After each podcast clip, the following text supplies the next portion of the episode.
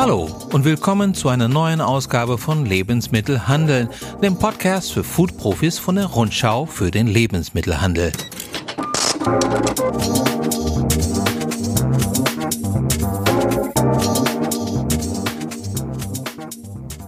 Mein Name ist Marcelo Crescenti und noch bin ich der Chefredakteur dieser Fachzeitschrift für die Lebensmittelbranche, die es schon seit über 90 Jahren gibt. Noch, weil ich mich heute von Ihnen als Chefredakteur der Rundschau verabschieden möchte, aber dazu mehr später. Zunächst einmal will ich mit Ihnen auf ein anstrengendes Jahr zurückblicken, das Jahr 2020, das natürlich durch, naja, Sie wissen schon was, geprägt war. Es gab freilich auch positive Dinge, zum Beispiel diesen Podcast, mit dem wir Sie Woche für Woche über die Lebensmittelbranche informiert und hoffentlich auch ein wenig unterhalten haben. Die Pandemie hat aber alles überschattet und war eine Herausforderung auch für die Lebensmittelbranche. Sie bedeutete natürlich für viele mehr Umsatz, aber für alle auf jeden Fall mehr Stress.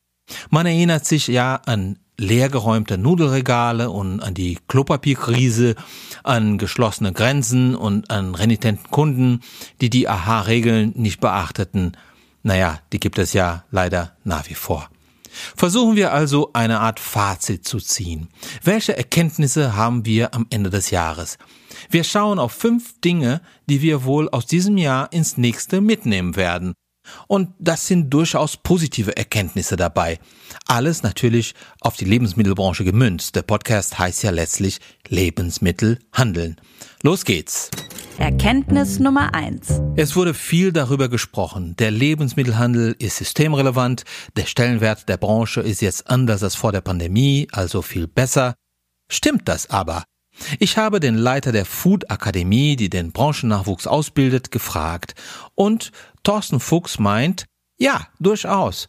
Das zeigt sich unter anderem daran, dass das Problem, Bewerber und Mitarbeiter zu finden, bei vielen Lebensmittelhändlern nicht mehr so gravierend ist wie vorher. Bei allem, was ich jetzt aus der Branche, auch, auch von, von äh, Personalentwicklern höre, äh, sind sehr, sehr gute Nachfragen, sehr gute Resonanz. Äh, sag mal, Lebensmittelhandel, systemrelevant, da kann ich doch auch eine Ausbildung machen, da kann ich mich doch auch qualifizieren. Das heißt also, die Anfragen sind mit Sicherheit sehr hoch. Und die Chance ist ja auch da, dass tatsächlich auch aus anderen Bereichen, wenn ich jetzt beispielsweise mal in Richtung Textil gucke, dass dort auch der ein oder andere Mitarbeiter jetzt sagt, Mensch, wie geht's mit der Textilbranche weiter?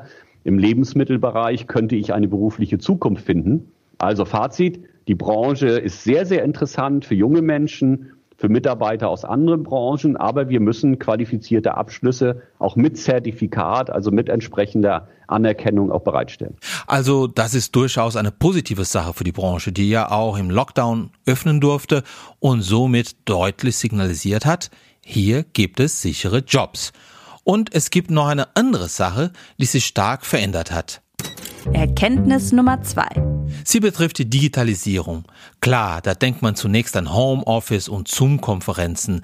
Doch nicht nur im Büro, auch am POS hat die Digitalisierung einen riesigen Schub erfahren.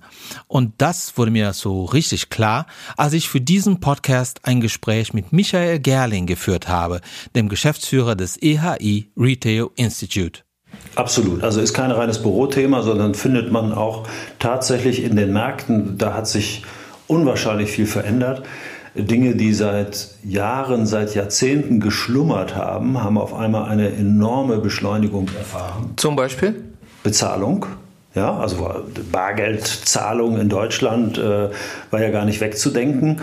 Und äh, auf einmal kam dann die kontaktlose Kartenzahlung ganz groß ins Spiel. Die Anteile sind dramatisch gestiegen.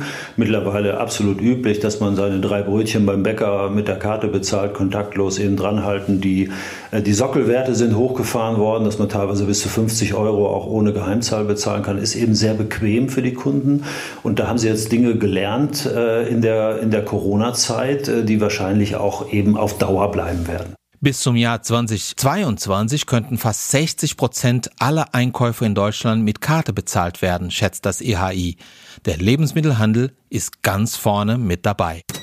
Erkenntnis Nummer drei. Die betrifft die Fleischindustrie. Man erinnert sich, Tausende Corona-Infizierte bei Tönnies. Auch Wiesenhof und andere Fleischbetriebe waren betroffen. Missstände wurden aufgedeckt. Man hat noch die Bilder aus der Region Gütersloh vor Augen. Endlose Schlangen für Corona-Tests, eingesperrte Tönnies-Mitarbeiter in Quarantäne.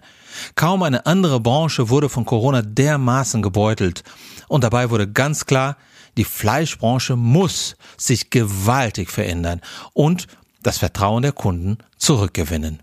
Namhafte Vertreter der Industrie haben bei einem Video-Roundtable der Rundschau für den Lebensmittelhandel ihre Meinung zur Zukunft der Fleischproduktion und des Fleischkonsums wiedergegeben. Dabei war auch André Vielstädte, Kommunikationschef von Tönnies. Ich glaube, Fleisch hat eine Zukunft, wenn es zu einer ausgewogenen, genussvollen und nachhaltigen äh, Ernährung beiträgt. Und ähm, da spielt äh, das tierische Protein genauso wie das pflanzliche Protein eine wichtige Rolle. Essgewohnheiten sind natürlich traditionell, aber die verändern sich. Und ähm, das ist genau der Punkt, wo wir den Verbraucher mitnehmen müssen, wo wir ihm ein tolles Angebot machen können. Und wenn wir ein leckeres Produkt anbieten, dann greift er zu, unabhängig davon, ob es Steak, Burger ähm, oder auch ähm, äh, ein äh, klassisches Wokgericht ist. Ähm, es muss lecker sein. Und ähm, wenn es dann noch nachhaltig und wirtschaftlich für ihn attraktiv ist, dann haben wir unser Ziel als Lebensmittelindustrie erreicht. Erkenntnis Nummer 4. Das Homeoffice ist gekommen, um zu bleiben. Viele Menschen sind 2020 nicht mehr so oft ins Büro gefahren wie früher. Auch die Redaktion der Rundschau übrigens. Und das wird sehr wahrscheinlich auch in Zukunft so bleiben. Denn Arbeitnehmer und Arbeitgeber haben jetzt gesehen, dass es so auch ganz gut funktioniert. Die Rundschau hat zum Beispiel eine ganze Ausgabe ausschließlich im Homeoffice gemacht. Und siehe da, es hat sehr gut geklappt. Der Trend zum Homeoffice hat nicht nur starke Auswirkungen auf Handelsstandorten an Bahnhöfen zum Beispiel, die nicht mehr so stark frequentiert werden. Er verändert auch sonst das Einkaufsverhalten massiv, sagte mir David Bossert, der Chef des renommierten Gottlieb Duttweiler Instituts aus der Schweiz. Und er verstärkt einen anderen Trend zu anderen Filialgrößen in Lebensmittelhandel, wie der Handelsforscher Bossert es beschreibt. Schnell und bequem etwas bekommen ist wahrscheinlich noch viel wichtiger für die nächsten Monate, als es in der Vergangenheit schon war. Darum schrauben ja die Händler heute wie verrückt an den Formaten. Also wie groß können sie sein? Sie werden immer kleiner. Früher hat man gesagt, das ist nicht mehr profitabel, das geht nicht. Äh, die Discounter haben immer größere Läden gebaut. Ich glaube, die Zukunft gehört wirklich demjenigen, der mit hoher Verfügbarkeit die wichtigsten Produkte liefern kann und der eben in Gehdistanz, vielleicht nicht mehr in Fahrdistanz, diese Art von Bequemlichkeit bieten kann. Also ich bin überzeugt, kleine Flächen werden, was immer, wie immer Sie das definieren, das ist auch regional verschieden, das hängt auch davon ab, ob Sie auf dem Dorf sind, in einer Stadt sind, aber in der Tendenz nicht mehr immer größere Läden, sondern eben eher richtige Größe, Format nach unten definiert, wird wahrscheinlich wichtiger werden. Erkenntnis Nummer 5. Trotz allem, was wir in diesem Jahr erfahren haben, alle Ängste und schlechte Nachrichten, Lockdown und Mutation, werden die Deutschen das Genießen und das Feiern voraussichtlich nicht verlernen. Wer das sagt, ist Christoph Quaiser und Leute, er muss es wissen. Quaiser ist Chef des Sekt- und Weinherstellers Rotkäppchen Mumm. Weihnachten und Silvester werden natürlich ganz anders ablaufen, klar. Aber das ist in unserer Grund-DNA, den Genuss und den Moment äh, zu zelebrieren, ähm, ob mit einem guten Essen, einem guten Sekt oder einem guten Wein. Das werden wir uns beibehalten. Ich glaube, das ähm, Feiern sollten wir nicht verlernen und den Genuss auch nicht und die Geselligkeit ähm, mit Abstand und im Rahmen ähm, wird einfach anders stattfinden. Aber wir sind Menschen äh, und äh, wir sollten das auch bleiben und ähm, es auch genießen, selbst wenn die Zeiten vielleicht draußen etwas härter sind. Ja, und mit diesen geradezu tröstlichen Worten möchte ich den heutigen Podcast abschließen. Diese ist die letzte Folge, die ich moderiere, denn ich verlasse die Rundschau zum Ende des Jahres. Ich weiß, dass wir viele treue Zuhörer da draußen haben und vor allem bei Ihnen möchte ich mich sehr bedanken. Aber auch bei Bela Seebach und Flora Flachs von Just Spices für den Support, beim Producer International Music für die hervorragende Produktion, bei Christoph Fedelinski und Jasmin Westermann für die Innovationsfreudigkeit und die technische Unterstützung. Das Jahr 2020 war anstrengend. Lassen Sie uns das Beste aus 2021 machen.